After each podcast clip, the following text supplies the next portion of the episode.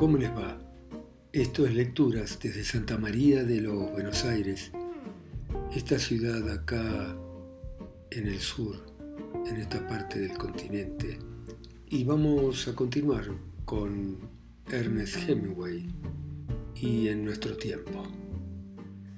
Y el capítulo 5 comienza así.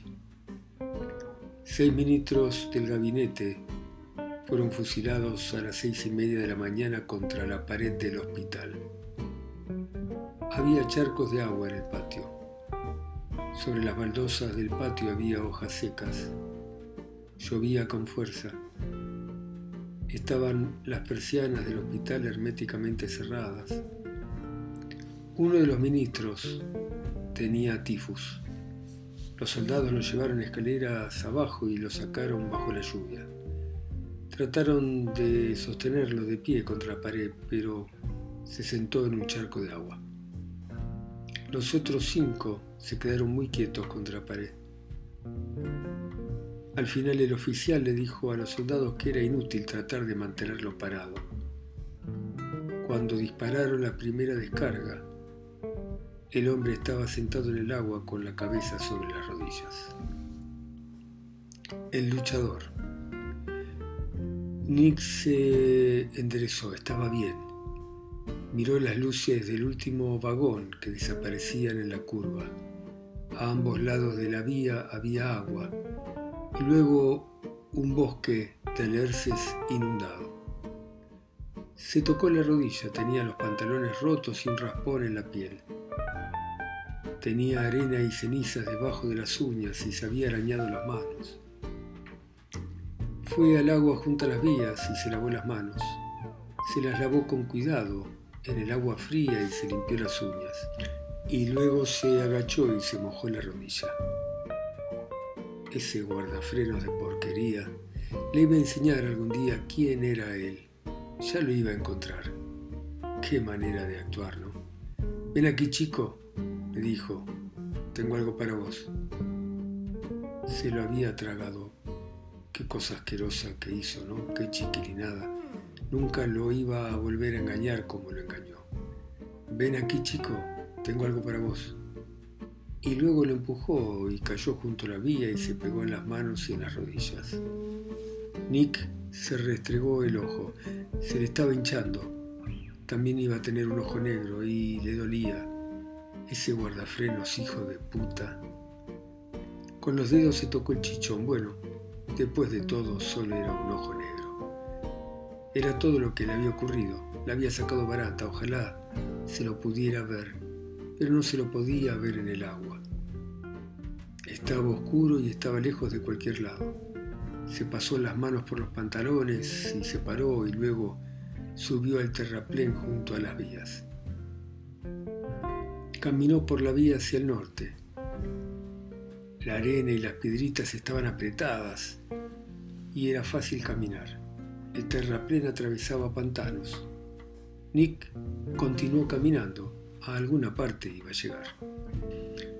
Nick se había subido al tren cuando el tren había disminuido la velocidad afuera del empalme Walton. El tren, con Nick en él, habían atravesado Calcasca cuando ya empezaba a hacerse de noche y ahora debían andar cerca de Mancelona. Cuatro o cinco millas de pantano, caminaba a lo largo de las vías sobre las piedritas. El pantano tenía una apariencia fantasmal ahora que se había levantado la niebla. Tenía hambre y le latía el ojo. Continuó caminando milla tras milla a ambos lados de las vías el pantano seguía igual. Más adelante había un puente. Nick lo cruzó. Sus botas hicieron un sonido metálico en el hierro. Entre las rendijas de los travesaños, abajo el agua estaba negra. Nick pateó un clavo que cayó al agua. Más allá del muelle había colinas. Estaba oscuro a ambos lados de las vías y más allá también se veía una fogata. Caminando con cuidado llegó hasta el lugar de la fogata. Estaba debajo del terraplén, a un lado de la vía. Solo había alcanzado a ver el resplandor. Las vías atravesaban una zona desmontada y en el lugar donde estaba la fogata empezaba el claro y más allá el bosque. Con mucho cuidado Nick bajó del terraplén y se metió en el bosque para llegar hasta la fogata a través de los árboles. Era un bosque de hayas y al caminar pisaba nueces que se habían caído. Ahora el fuego era brillante. Había un hombre sentado junto al fuego. Nick se quedó observando desde atrás de un árbol. Parecía estar solo el hombre. Estaba sentado con la cabeza entre las manos y miraba el fuego. Nick caminó hacia el fuego. El hombre seguía mirando el fuego, sentado. No se movió cuando Nick se detuvo muy cerca de él. Hola, dijo Nick. El hombre lo miró. ¿De dónde sacaste ese ojo negro? Me pegó un guardafrenos. ¿Te tiró del tren de carga? Sí. Conozco a ese hijo de puta, dijo el hombre. Pasó como hace una hora y media, caminando por sobre los vagones y cantando. ¡Qué hijo de puta! Se debe haber sentido bien empujándote, dijo serio el hombre. Ya lo voy a empujar yo. Dale con una piedra algún día que pase, le aconsejó el hombre. Ya lo voy a agarrar. Sos bravo, ¿eh? No, contestó Nick. Los chicos como tú, todos, son fuertes. Hay que ser fuerte, dijo Nick. Eso es lo que yo dije. El hombre miró a Nick y sonrió. Nick vio a la luz del fuego que la cara del hombre estaba deformada. Los ojos eran oblicuos como dos tajos, tenía labios raros y una nariz hundida. Pero Nick no se dio cuenta de todo esto de una sola vez. Al principio solo vio la cara deforme del hombre, como mutilada, de color masilla, y a la luz del fuego parecía carne muerta. ¿Mi cara no te gusta? preguntó el hombre. Nick se sintió incómodo. Sí, dijo. Mira, dijo sacándose la gorra. Tenía una oreja nada más, gruesa, apretada contra el lado de la cara. En el otro lugar había un muñón. ¿Alguna vez viste algo igual? No, dijo Nick y se sintió descomponer. Lo aguanté, dijo el hombre. ¿No crees que fui capaz de aguantarlo? Claro que sí, dijo Nick. Todos se rompían las manos pegándome pero no me lastimaban. Miró a Nick. Sentate, le dijo, ¿querés comer algo? No se moleste, dijo Nick. Voy camino al pueblo. Escucha, dijo el hombre. Me podés llamar Ad. Bueno. Escucha, dijo el hombrecito, no estoy muy bien. ¿Qué te pasa? Estoy loco. Se puso la gorra, Nick sintió ganas de reír. No tenés nada, dijo. No, estoy loco. ¿Estuviste loco alguna vez? No, dijo Nick. ¿Y cómo te da la locura? No sé, dijo Ad. Cuando te da no lo sabes, me conoces, ¿verdad? No. Soy Ad Francis. ¿Me estás diciendo la verdad? ¿No me crees? Sí. Nick supo que dice la verdad. ¿Sabes cómo les ganaba? No, dijo Nick. Mi corazón late despacio Solo 40 latidos por minuto. Toca acá. Nick dudó. Vamos, dijo el hombre tomándole la mano. Tómame de la muñeca. Poné los dedos acá. La muñeca del hombre era gruesa, musculosa, y Nick sintió el pulso lento debajo de los dedos. ¿Tenés un reloj? No, yo tampoco, dijo Ad. Sin reloj no se puede. Nick le soltó la muñeca. Escucha, dijo Ad Francis. Tomame la muñeca de nuevo. Vos contás y yo voy a contar hasta 60. Sintiendo el pulso pesado, lento bajo los dedos, Nick comenzó a contar. Escuchó que el hombrecito contaba despacio. Uno, dos, tres, cuatro, cinco, en voz alta. 60, dijo Ad cuando finalizó. Pasó un minuto. ¿Cuántos contaste? 40, dijo Nick. Muy bien, dijo Ad feliz. Nunca adelanta. Un hombre bajó del terraplén y atravesó el claro en dirección al fuego. Hola, Pax, dijo Ad. Hola, dijo Bugs. Era la voz de un negro. Nick se dio cuenta de que era un negro también por la manera en que caminaba. Le dio la espalda, encorvado sobre el fuego, y luego se enderezó. Este es mi amigo Bugs, dijo Ad. Él también es loco. Gusto en conocerte, dijo Bugs. ¿De dónde dijiste que eras? De Chicago, dijo Nick. Hermosa ciudad, dijo el negro. No entendí bien tu nombre. Adams. Nick Adams. Dice que nunca ha estado loco, Bugs, dijo Ad. Todavía es joven, dijo el negro, que abría un paquete junto al fuego. ¿Cuándo comemos, Bugs? preguntó el boxeador enseguida. ¿Tenés hambre, Nick? Muchísima. ¿Oíste, Bugs? Oigo todo lo que pasa. Eso no es lo que te pregunté. Sí, oí todo lo que dijo el caballero. Estaba poniendo tajadas de jamón en una sartén.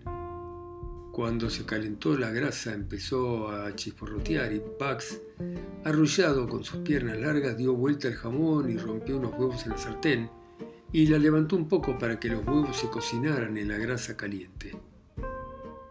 ¿Querés cortar el pan que está en la bolsa, Adams? dijo Bugs, por supuesto. Nick sacó pan de la bolsa. Cortó siete tajadas. Ad lo observó y se acercó. Préstame el cuchillo, Nick dijo.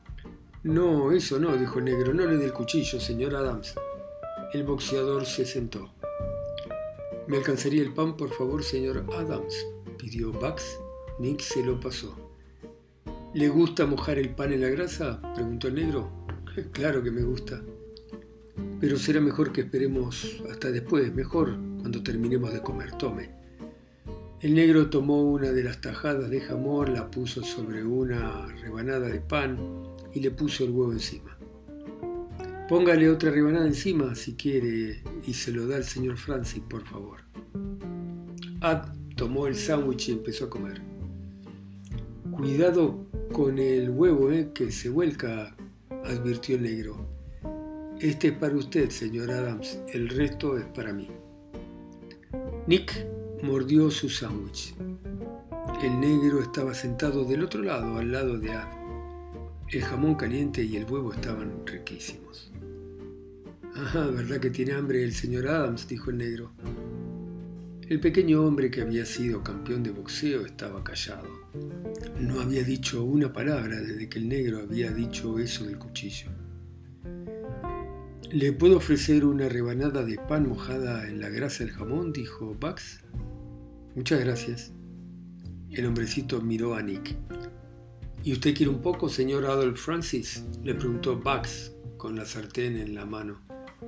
Ads no contestó, lo miraba Nick.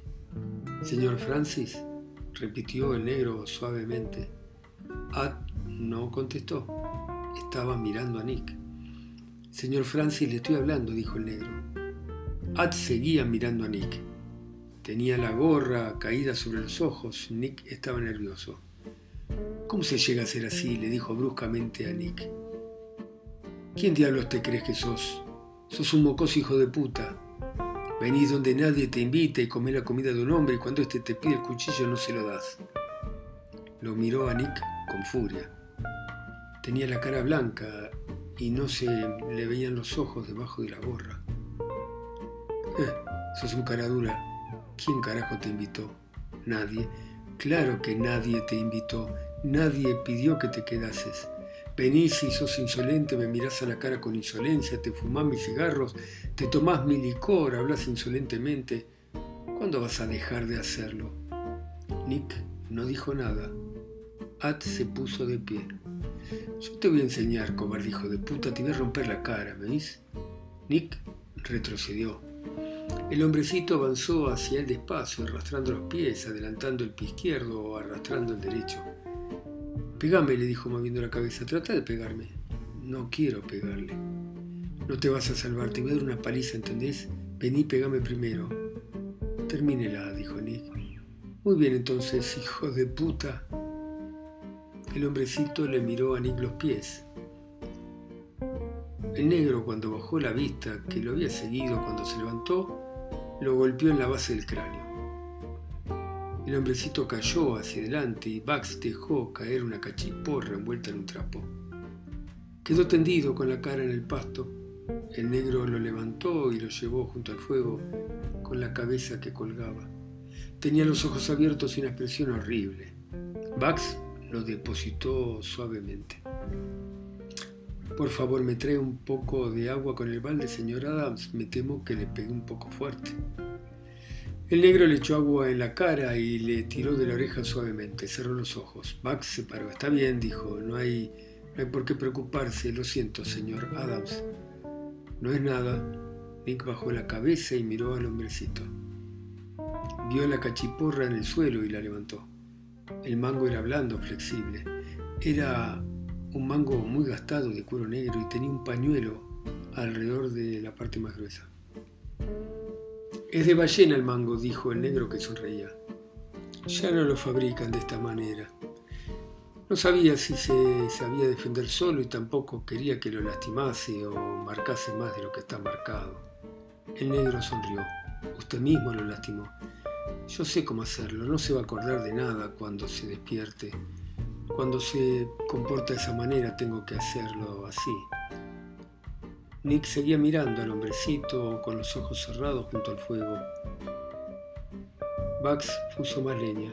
No se preocupe por el señor Adams, lo vi así muchas veces. ¿Y por qué enloqueció? Oh, por muchas cosas, contestó el negro. ¿Quiere una taza de café, señor Adams? Le dio la taza a Nick y alisó el saco que había puesto debajo de la cabeza del hombre inconsciente. Le pegaron muchas veces, entre otras cosas, dijo el negro tomando un poco de café, y eso lo volvió simplemente estúpido. Su hermana también era su manager y siempre salía algo en los diarios acerca del amor entre hermanos y de cómo ella quería a su hermano, era su hermana y después se casaron en Nueva York y eso trajo consecuencias horribles. Ah, ya me acuerdo, dijo Nick. Seguro, claro que de hermano y hermana no tenían nada, pero a mucha gente no le gustó esa relación y se empezaron a pelear y un día ella se fue y no volvió. Tomó café y se secó la boca con la palma rosada de la mano. Enloqueció. ¿Quiere más café, señor Adams? Bueno, gracias. La vi un par de veces, continuó el negro. Era una mujer preciosa, tan parecida a él que podrían haber sido gemelos. Él no sería feo, pero tiene la cara toda rota. Se detuvo, parecía que la historia había terminado. Yo lo conocí en la cárcel, dijo el negro. Después que ella se fue, él le empezó a pegar a todo el mundo y lo metieron en la cárcel. Y yo estaba preso por haber herido a una persona. Sonrió y luego siguió en voz baja. Le tomé simpatía y cuando salí lo fui a buscar. Piensa que estoy loco, pero a mí no me importa. Me gusta estar con él y también me gusta andar por el país y no tengo necesidad de robar. Me gusta vivir como un hombre honesto. ¿Y ustedes qué hacen? Nada. Andamos por el país, él tiene plata. Pero debe haber ganado mucho dinero entonces, dijo Nick. Sí, pero lo gastó todo. O se lo sacaron. Ella le manda dinero. Atizó el fuego.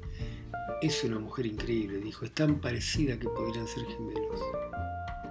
El muchacho miró al hombrecito que respiraba con fuerza. El pelo rubio le caía sobre la frente. Ahora estaba dormido, la cara mutilada parecía la de un chico. Ahora lo puedo despertar en cualquier instante, señor Adams, y si no le importa, sería mejor que no estuviera acá. No me gusta ser poco hospitalario, pero se podría llegar a perturbar si lo viera de nuevo. Y no quiero pegarle, pero es lo único que puedo hacer cuando él se pone como se pone.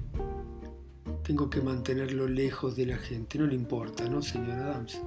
No, no me dé la gracia, señor Adams. Se lo iba a advertir, pero parecía que a usted le gustaba y pensé que todo iba a estar bien. A tres millas siguiendo las vías hay un pueblo que se llama Mancelona. Adiós. Ojalá le pudiera pedir que pasara la noche con nosotros, pero es imposible. ¿Quiere llevarse un poco de jamón y de pan? ¿No? Mejor llévese un sándwich. Dijo con esa voz típica de negro, suave, baja, educada. Bueno, adiós, señor Adams, adiós y buena suerte. Nick se fue y caminó en dirección a las vías del tren. Ya fuera del alcance del fuego se puso a escuchar. Y oyó la voz suave del negro, aunque Nick no pudo distinguir las palabras. Luego oyó que el hombrecito decía, tengo un dolor de cabeza terrible, Bugs. Ya va a estar mejor, señor Francis, dijo el negro. Toma un poco de café caliente. Nick subió al terraplén y empezó a caminar por las vías. De pronto se dio cuenta que tenía en la mano el sándwich y lo guardó en el bolsillo. Se dio vuelta para mirar antes de tomar la curva. Quedaba la vía para ascender a la colina y vio que se podía ver el fuego allá en el claro. Bueno, muy bien. Muchas gracias por escucharme, ustedes que están en sus pueblos, ciudades, países, islas. A mí que estoy acá solo, en Santa María de los Buenos Aires. Chao, muchas gracias.